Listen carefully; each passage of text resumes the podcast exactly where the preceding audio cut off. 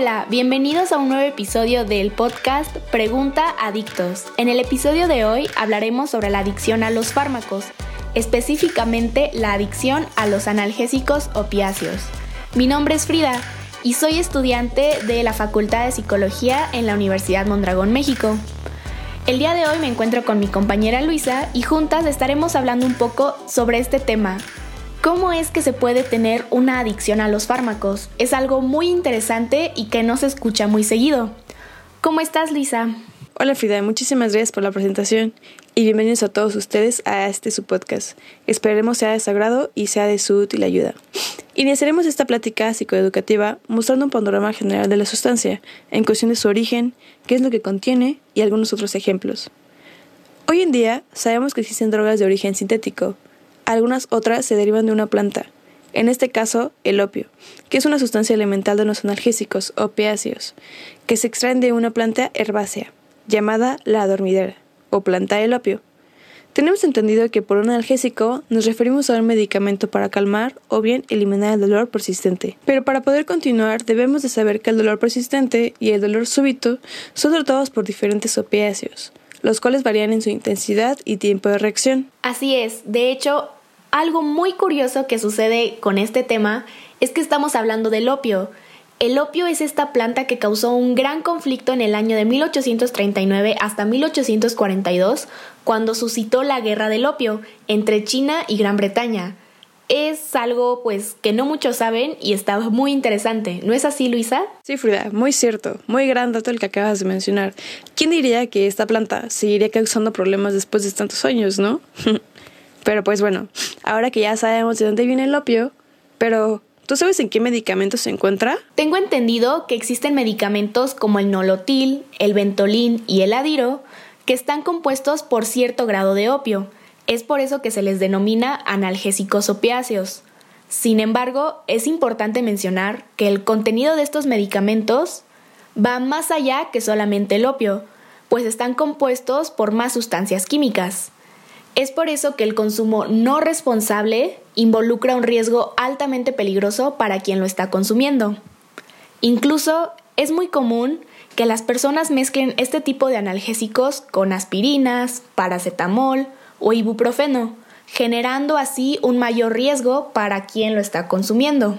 Aquí la palabra clave es la automedicación. Es algo que tenemos ya muy normalizado y que sin embargo es muy muy peligroso, ya que hay que tener en cuenta todo lo que prescriben los médicos. Por algo están recetando cierta dosis de un analgésico para curar algún dolor crónico o algún dolor que suscitó de una, de una lesión. No es necesario tener que pensar, ay, me duele el estómago, me duele la cabeza, e ir directo al botiquín que tenemos en casa y tomar un paracetamol y pues tomárnoslo sin saber previamente si realmente el dolor que estamos experimentando refiere a tomar este medicamento. Lo mismo pasa con los analgésicos opiáceos que se utilizan para dolores aún más fuertes de tipo crónico. La automedicación no es la solución. Sí, incluso he oído de personas que, como tú comentas, les es más fácil abrir el botiquín que tenemos en casa y automedicarnos, sin siquiera saber o conocer las consecuencias que esto puede traernos en la salud. He conocido a una persona que empezó consumiendo una pastilla de aspirina por, el, por un dolor pequeño de dolor de cabeza y al día de hoy toma no solo una, sino dos cafeaspirinas, que es como una tableta más alta de la línea de, de fármacos. Y ahora tiene, sufre de migraña, o sea, es increíble cómo por un pequeño dolor de cabeza ahora generó ya una enfermedad pues muchísimo más fuerte y lo peor es que siguen igual, ¿sabes? O sea, ni siquiera se dan cuenta de lo que están sufriendo o de lo que pasó en su, en su que se convirtió en una adicción. Ya no solo fue como un malestar, ahora ya se volvió una adicción. Pero pues es así como es, las personas corren el mayor riesgo. Claro, es muy importante conocer lo que estamos consumiendo. Por eso, si nos centramos únicamente en los analgésicos opiáceos, hay que saber que se utilizan meramente para el tratamiento del dolor, sobre todo para el tratamiento del dolor crónico y no oncológico. O sea, hace que es un dolor que nos refiere a alguna sintomatología del cáncer. Incluso tiene otros usos como de tipo anestésico, que pues refiere a la anestesia, ya sea local o no local, que se suministra a ciertos pacientes cuando se requiere una cirugía de mayor grado.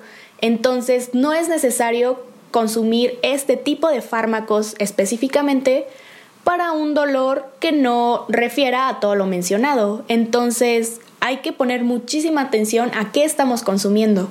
De hecho, el dolor persistente se trata habitualmente con opiáceos de acción prolongada, que se liberan en el organismo lentamente y controlan ese dolor durante largos periodos. Pero si se administran de modo permanente, siguiendo un cronograma establecido, ya sea que sientas o no dolor en ese momento, si se presentan eventos de dolor súbito, también pueden indicarse un segundo opiáceo de acción inmediata, pero los opiáceos de acción inmediata hacen efecto con más rapidez y no pertenecen en el organismo por más de un tiempo prolongado. Incluso tengo entendido que el consumo de estos medicamentos trae consigo una serie de efectos secundarios que podrían pasar si es que se consumen habitualmente. Entre estos se incluyen somnolencia, constipación, náuseas, vómitos y cambios en el estado de ánimo. Incluso también podemos encontrar efectos secundarios con menor frecuencia, pero llegan a suceder. Entre estos se incluyen los mareos, comezón, incluso hasta efectos mentales como son los sueños extraños o alteraciones del pensamiento. Incluso los hombres a veces presentan dificultad para orinar y trastornos respiratorios. Ok, entonces el uso prolongado de los analgésicos opiáceos no es cualquier cosa, pero ¿se podría desarrollar una adicción, Luisa? Sí, claro, por supuesto. Con el tiempo se puede desarrollar una adicción debido a la inducción constante del dolor al ingerir el medicamento de manera regular, ya que tenemos un tiempo de alivio y queremos que ese sea de mayor tiempo. Todo eso se da todo eso se desarrolla en el cerebro, ya que los opiácidos ocasionan la liberación de endorfinas, los neurotransmisores del cerebro que provocan un bienestar esas endorfinas amortiguan tu percepción del dolor y aumentan tus sentimientos de placer, por lo que crean una sensación de placer meramente temporal. Cuando pasa el efecto de la dosis de un opiáceo, deseas que sea buena sensación y regrese lo antes posible. Es por esto que es el primer paso en el camino a una posible adicción. Cuando nosotros comenzamos a tomar un opiáceo de una manera cotidiana, el cuerpo deja de producir endorfinas de una manera natural, por lo que las personas optan por seguir consumiendo estos. Cuando nosotros comenzamos a tomar un opiáceo de una manera cotidiana, el cuerpo deja de producir endorfinas de una manera natural. Por lo tanto, las personas optan por seguir consumiendo estos. De igual manera, aumenta la dosis que consumíamos anteriormente para volver a sentir la sensación de placer y que ésta pueda durar un poco más. Los opiáceos se vuelven más adictivos cuando se consumen con una dosis distinta a la recetada por el médico, o bien cuando estos se ingieren de una manera diferente. Es decir, ya sea inyectada o inhalada. Es a esto lo que veníamos comentando, de que muchísimas veces las personas que consumen esos opiáceos y termina su tratamiento se vuelven altamente adictivas que optan por empezar a buscarlos de manera ilegalmente. Y aquí es cuando aumenta su riesgo de volverse más adictos, ya que muchas veces que esos medicamentos que se venden ilegalmente contienen sustancias químicas muchísimo más fuertes de las que normalmente llega a tener un opiáceo. Así es. Si tu médico te receta un analgésico de tipo opiáceo, es preciso saber que estos medicamentos, por más beneficiosos que sean para aliviar o eliminar el dolor, tienen el potencial de causar dependencia y son altamente adictivos, por lo que deben ser usados por cortos periodos de tiempo, o si no, cabe la posibilidad de que alguien se vuelva adicto al consumo constante de este tipo de medicamentos, que es prácticamente lo que hemos estado hablando hasta ahora. Ya sabemos de dónde proviene la sustancia elemental y cómo es que funciona esta parte de generar una adicción por el uso no responsable. Y por ahí también eh, viene la automedicación, que es una práctica que no deberíamos realizar para poder prevenir y evitar una dependencia a los analgésicos opiáceos. Claro, Cualquier persona que tome opiáceos corre el riesgo de manifestar una adicción. Los antecedentes personales y el tiempo que haya usado los opiáceos influyen, pero es imposible predecir quién es vulnerable a una posible dependencia de estos medicamentos y al abuso de ellos. Estas drogas legales o ilegales, robadas y compartidas, en la actualidad son las responsables de la mayoría de las muertes por sobredosis en los Estados Unidos.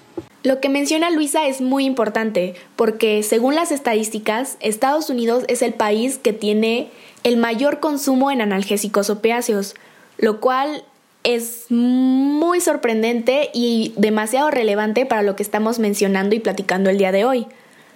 Todo refiere al uso adecuado y con responsabilidad que se le esté dando a los medicamentos que se prescriben por un médico. Sí, claro. Tristemente la adicción es una ficción en la que algo que comenzó como un placentero ahora se siente como algo con lo que no puedes vivir. Los médicos definen la adicción a las drogas como el deseo irresistible de una droga, el uso fuera de control y convulsivo de esta, y el uso continuo de la droga, a pesar de las consecuencias perjudiciales repetitivas, los opiáceos son altamente adictivos, en gran parte porque activan poderosos centros de recompensa del cerebro. Bien, antes que nada hay que saber que los centros de recompensa son centros que están ubicados en el sistema nervioso central y que obedecen a los estímulos específicos y naturales que se presentan en nuestro cerebro. Así que si hablamos de una adicción, hay que tener en cuenta que se trata de un proceso químico, más allá de una dependencia al consumo de una sustancia. Así que hay que tener en cuenta también que son regulados por neurotransmisores, mismos que, como hemos mencionado, son los que se inhiben por el consumo constante de la sustancia. Sí, claro. Hemos de mencionar que el sistema de recompensa es un conjunto de mecanismos realizados por nuestro encéfalo y que permite que asociemos ciertas situaciones a una sensación de placer. En este caso, de este modo, a partir de estos aprendizajes tenderemos a intentar que en el futuro las situaciones que han generado esa experiencia vuelvan a producirse. En este caso, estaríamos hablando del placer. Nuestro cerebro asociaría el placer que este opiácido nos nos proporciona, entonces tenderemos a producir esta actividad con mayor frecuencia lo que nos llevaría a caer en una adicción. Cuando comienzas a tomar opiáceos de manera cotidiana, el cuerpo deja de producir endorfinas de manera natural, por lo que las personas optan por seguir consumiendo el medicamento. De igual manera, se aumenta la dosis que se consumía anteriormente para volver a sentir esa sensación de placer que tanto desean. Los opiáceos se vuelven más adictivos cada vez y cuando se consumen con una dosis distinta a la recetada por el médico, se ingieren de manera o se ingieren de manera diferente, hablamos de un riesgo muy muy peligroso porque caemos nuevamente en prácticas no responsables del consumo de fármacos. Sí, incluso es sabido que en la actualidad los médicos son sumamente conscientes de los riesgos que estos contraen es por eso que suele ser difícil lograr que el médico te aumente la dosis o incluso que te vuelva a la receta. Entonces, algunas personas que usan opiáceos, que creen que necesitan una mayor dosis, recurren a los opioides o a la heroína, que se comercializan ilegalmente.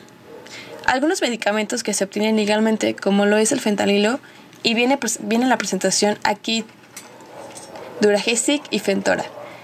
Estos están mezclados con contaminantes opioides muchísimo más potentes. Debido a la potencia del fentanilo, esta combinación en particular se ha asociado con una cantidad considerable de fallecimientos de consumidores de heroína. Así que si tú estás tomando opiáceos y has manifestado tolerancia a estos fármacos, pide la ayuda a tu médico. Hay otras opciones seguras que te pueden ayudar a hacer un cambio y a seguir sintiéndote bien. No suspendamos los medicamentos opiáceos sin asistencia médica. Suspender esos medicamentos de manera abrupta puede provocar efectos secundarios graves, entre ellos dolor más intenso que el que sentías antes de comenzar a tomar opiáceos. El médico que te puede ayudar a disminuir las dosis de opiáceos de manera progresiva y segura. Bien, ahora ya sabemos cómo es que se genera una adicción a los analgésicos opiáceos. Pero si hablamos ya de una persona que es adicto y está diagnosticado como adicto a esta sustancia, ¿Existirán algunos cambios en su manera de actuar, en su manera de relacionarse con las demás personas, Luisa? Sí, existe algo que se llama la personalidad adictiva. Estas características ocurren en el cerebro por el consumo prolongado de las sustancias. A eso se le llama una alteración química. Es así como desarrollan la incapacidad para controlar las conductas impulsivas. Todos podemos ser impulsivos de vez en cuando, claro, Pero cuando en esas personas el serlo o no no es algo que esté bajo control, la falta de estabilidad o la consciente, constante búsqueda de cosas nuevas a través de la impulsibilidad son rasgos característicos. Son extremistas y se guían por pensamientos de todo o nada. No manejan bien la moderación, ni los puntos intermedios entre las cosas. Incluso, llegan a tener un bajo compromiso con los valores y metas personales. Esas personas suelen poseer un rasgo predominado, búsqueda de sensaciones. Se aburren fácilmente, y constantemente buscan algo mejor y novedoso en lo que embarcarse. Estas personas son enfocadas en metas a corto plazo, tienen baja tolerancia a la frustración y buscan soluciones fáciles y rápidas. Frecuentemente pasado por las drogas o el alcohol. Esas personas tienden a tener baja capacidad para demorar la gratificación. Otra característica de la personalidad adictiva es que los adictos suelen presentar de forma constante ansiedad y estrés. No es fácil vivir una vida adictiva e impulsiva, ya sea por los problemas sociales y familiares que se acarrean, por los remordimientos una vez que hemos hecho algo que no debíamos, por las consecuencias negativas que traen consigo el consumo de una droga, en este caso de fármacos de tipo analgésico opiáceo, o porque se les suma la dificultad que suelen presentar estas personas para manejar y comunicar sus emociones. Además, estas personas suelen estar inmersas en soledad y distanciamiento social. Es frecuente que los rasgos adictivos o impulsivos acaben ensombreciendo cualquier otro rasgo y la gente solo conozca tu inestabilidad. Son personas que tienen a aislarse de los demás y generalmente tienen pocas habilidades sociales. Buscan refugio de su malestar social en la adicción. Sí, incluso ese tipo de personas llegan a experimentar cambios de estados en el ánimo muy, muy fuertes y tienden a tener una baja autoestima. La tristeza o el malestar por las consecuencias de lo que hemos hecho, especialmente si la conducta, en este caso, es el consumo de drogas, por ejemplo. Además, las adicciones son más frecuentes en personas con baja habilidades y comunicación y dificultad en el manejo de las emociones. Esas personas también tienden a, negar sus problemas. Frecuentemente el problema es quien se sufra de este tipo de rasgos de personalidad. Se niega a verlo y por lo tanto modifica su conducta. Lo que acaba ocurriendo es que la conducta de esas personas termina convertirse, convertirse en algo destructivo, tanto para ella misma como para los demás, pues pierden de vista los límites y las señas de que indican que esto debe parar. La inseguridad y el temor a fracasar son componentes que también pueden influir en el desarrollo de conductas adictivas que cualquier tipo. Lo más común es que la adicción esconda algún problema subyacente. La probabilidad o percepción de desarrollar una adicción es mayor en las personas que cumplen ciertos rasgos de personalidad, lo cual no exime el resto. Wow, ¿quién diría que tener una conducta adictiva cambiaría mucho nuestra personalidad? Hay que reflexionar un poco sobre lo que mencionamos ahora y anteriormente para darnos cuenta que tener una adicción a una sustancia o alguna droga, y en este caso a los analgésicos opiáceos, no es sencillo y conlleva a mucho más que solo afectar nuestra salud, sino también tener cambios en nuestra conducta y en nuestra personalidad que a la larga pudieran afectar nuestra relación con quienes nos rodean y no estaría muy bien pues ocasionar problemas con terceros, ya que todo esto y todo este proceso de adicción se puede prevenir. De hecho, para poder prevenir ciertas conductas adictivas hay que tener conocimiento y ser conscientes de qué es lo que involucra esta adicción.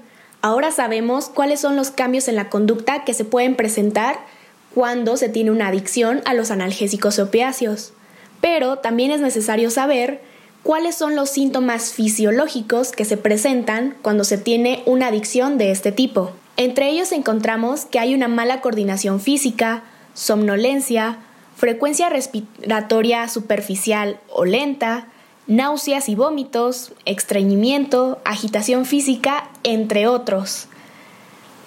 Son muchísimos los síntomas que podemos visualizar como factores de riesgo que nos pueden ayudar a identificar si cerca de nosotros existe una persona que pudiera estar manteniendo una conducta adictiva hacia algún analgésico y pues esperemos que no hacia un analgésico opiáceo. Para eso también debemos conocer cuáles son los motivos. En ocasiones, el uso está justificado por el alivio que representa para la persona disminuir o abolir la sensación del dolor.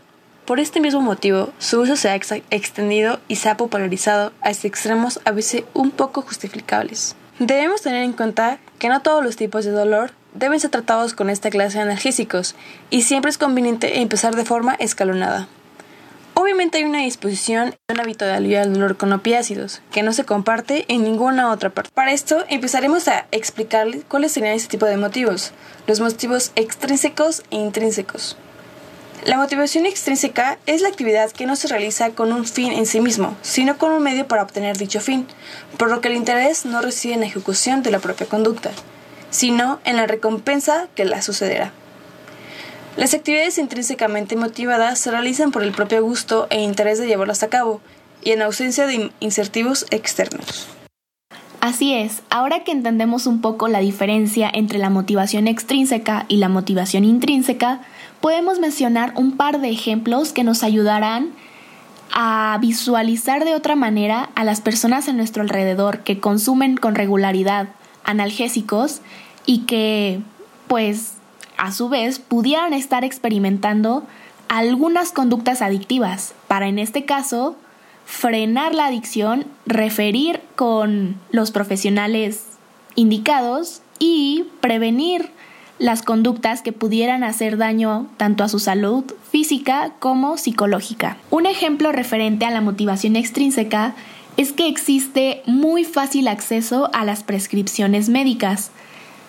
Todo esto es porque sabemos que los analgésicos opiáceos se pueden obtener con una receta médica prescrita anteriormente por un médico.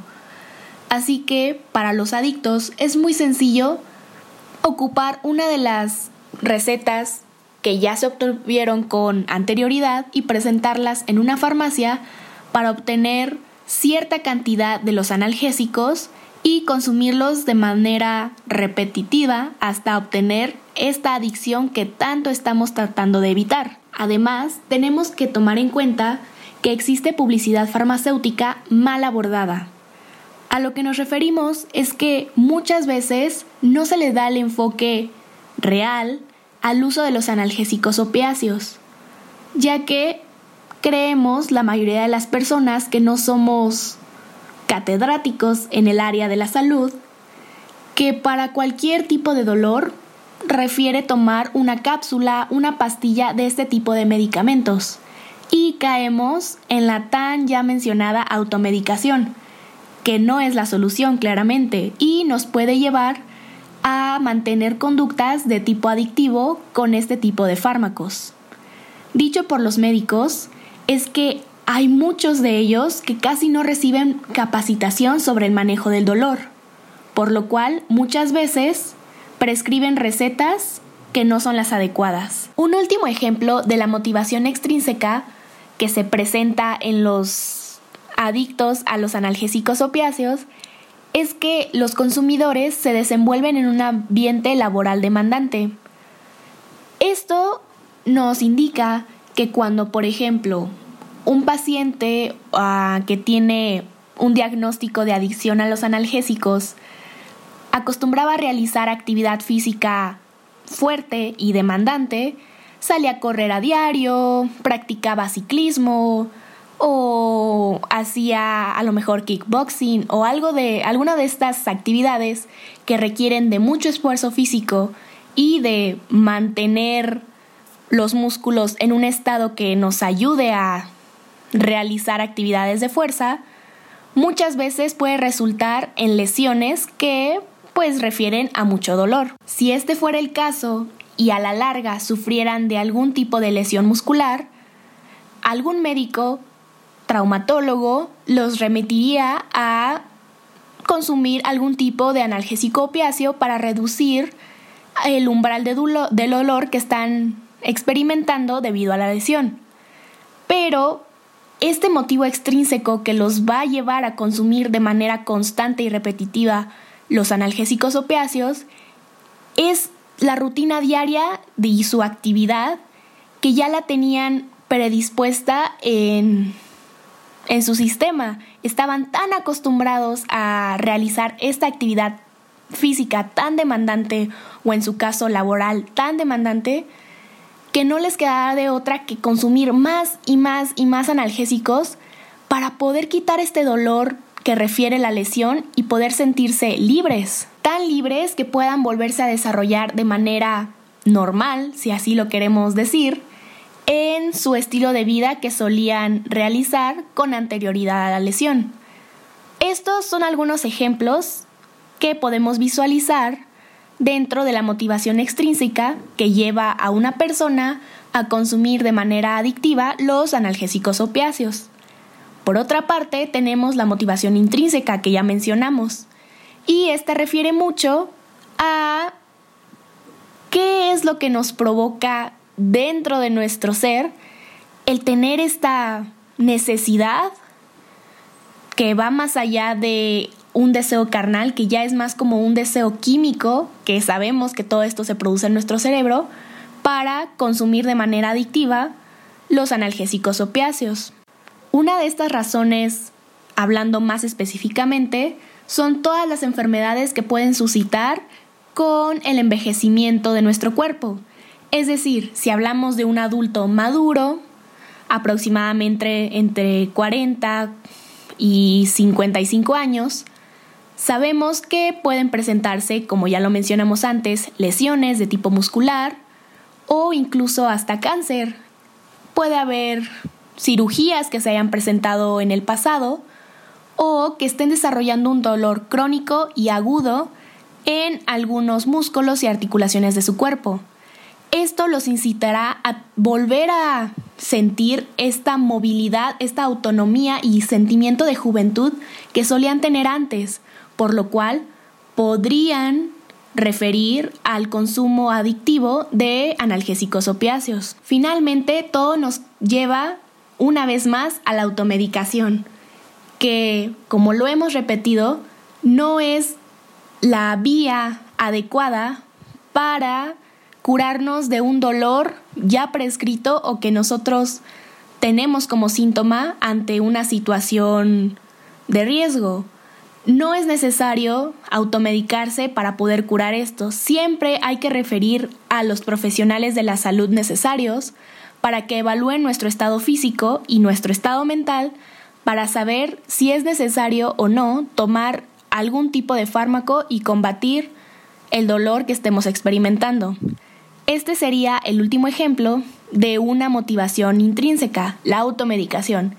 En este caso, no es nada bueno. Ok, hasta ahora hemos revisado cómo es que cambiamos conductualmente cuando presentamos una conducta adictiva. También sabemos ahora cuáles son los síntomas, y cuáles son algunos motivos que podrían incitar a una persona a consumir de manera adictiva los analgésicos opiáceos. Pero si ya sabemos cómo identificarlo en personas externas, en personas terceras a nosotros, ¿qué pasa si yo, Frida, quiero saber si estoy abusando y cruzando la delgada línea entre el consumo responsable y el consumo no responsable que pueda suscitar una adicción a los analgésicos opiáceos? ¿Existe una forma de identificar esta conducta en el tiempo adecuado y prevenir alguna adicción, Luisa? Pues para comenzar, cuando hablamos de una persona con adicción, nos referimos a esta persona que está presente con una conducta repetitiva, es decir, que ha pasado más de 21 días para que ese se forme un hábito. Lo hace de manera abusiva hacia una sustancia. En este momento ya existe una necesidad fisiológica que afecta a corto, mediano y largo plazo, de manera global, es decir, el organismo tiene la necesidad de ingerir la sustancia. Nosotros nos podemos dar cuenta cuando nosotros abusamos de esa sustancia. Alguien que se haya vuelto adicto a una droga experimenta usualmente los síntomas de abstinencia cuando deje de consumirla de repente. El tratamiento puede ayudar a prevenir o disminuir los síntomas de abstinencia. Una dosis de fármacos que sea lo suficientemente grande para causar daño en el cuerpo se lleva sobredosis. Esto puede ocurrir súbitamente cuando se toma una gran cantidad de fármaco al mismo tiempo. También puede ocurrir gradualmente a medida que el fármaco se acumula en el cuerpo durante un periodo de tiempo prolongado. La atención médica oportuna puede salvar la vida de alguien que tiene una sobredosis. Nosotros como amigos y familiares podemos estar conscientes de los problemas de adicción antes de que uno mismo como persona adicta tenga una una percepción de esta situación, puesto que ellos son quienes más tienden a notar los cambios en el comportamiento de esta persona adicta. Así que si alguien te comenta o te dice que estás tú cayendo en una adicción, no te ofendas y simplemente ponte a pensarlo si lo que te está diciendo es verdad. Por eso es importante autoevaluar nuestra automedicación. Muchas veces este tipo de personas empieza a tomar regularmente una ácido de una manera no indicada por el médico que lo recetó, e incluso tomar más de, la, más de las dosis recetadas o tomar el medicamento por la forma en que se sentía la persona. Se empiezan a meter excusas como tomar opiácidos por las dudas, incluso cuando no se siente dolor, por las dudas, experimentar cambios de ánimo, como cambios excesivos de entusiasmo o agresividad. Empezamos a experimentar cambios en los hábitos de sueño, o incluso hasta pedir prestados medicamentos, o decimos que lo extraviamos para que nos puedan dar un bote nuevo. Empezamos a hacer solicitudes de las mismas recetas médicas a varios medicamentos para tener un suministro de respaldo. Es así como una adicción puede cambiar nuestro comportamiento de una manera agresiva e imprudente. Así es que nosotras, Luis y Frida, les recomendamos que supervisen su medicación y obedezcan a solamente a lo recetado. No hay que por qué extendernos de lo más si es que un especialista no lo recomienda. Sí, claro, es por eso que los invitamos a tener un juicio reflexivo sobre todo lo que comentamos y platicamos el día de hoy en este episodio. No todo está perdido y siempre que podemos cambiar nuestra conducta y darnos cuenta en un tiempo adecuado de que estamos pues llevando las cosas en un camino que no es el adecuado, siempre tenemos la oportunidad de cambiar. Eso es algo que es súper importante no perder de vista. El cambio siempre está en nosotros, aunque suene cliché, es cierto.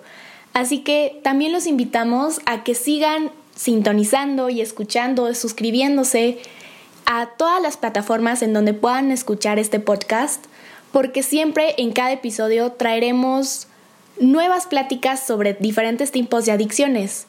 Pero si les gustó mucho lo que acabamos de platicar con ustedes, Luisa y yo, en este episodio, no olviden que la próxima semana se subirá un segundo episodio en donde trataremos un poco el proceso de rehabilitación de una adicción a los analgésicos opiáceos. En este episodio ya visualizamos un poco desde los componentes de la sustancia hasta cómo se presenta la adicción en términos fisiológicos, un poco hablando de qué sucede en nuestro cerebro, hasta términos conductuales. Así que quédense, estén al pendientes de todo lo que estaremos subiendo y además pueden mandarnos todas sus dudas, preguntas a nuestras redes sociales. En este caso las pueden enviar a arroba chava-dv. Chava es un compañero nuestro del salón de la Facultad de Psicología que también se dedica a hacer podcast y tiene un podcast muy bueno llamado Pláticas con Chava. Así que nos gustaría, además de agradecerle todo el apoyo que nos brindó para hacer este proyecto una realidad, a invitarlos a que se den una vuelta, obviamente, por su cuenta de Instagram, donde podrán enviarnos todas sus preguntas y dudas, pero además también visiten su podcast, que es muy bueno y pues muchísimas gracias, Chava. No está de más recalcar que este podcast no solamente fue hecho por Frida y por Luisa. Detrás de esto hay un grupo de, estudiantes más que trabajamos para poderles darles la mejor información a ustedes y, y se pueda disfrutar de la mejor manera. Esperamos haya sido de su agrado y se queden para poder escuchar el próximo episodio que se tratará y hablarán sobre adicción a la pornografía. Nosotras somos Luisa y Frida. Síganos en nuestras redes sociales como arroba la Mona Luisa y arroba Frida Rosas. Hasta la próxima. De igual manera, todas nuestras redes estarán en la descripción para que puedan enviarnos sus preguntas y algunas sugerencias de qué les gustaría seguir escuchando en este subpodcast. Pregunta Adictos. Muchísimas gracias y nos vemos en el próximo episodio.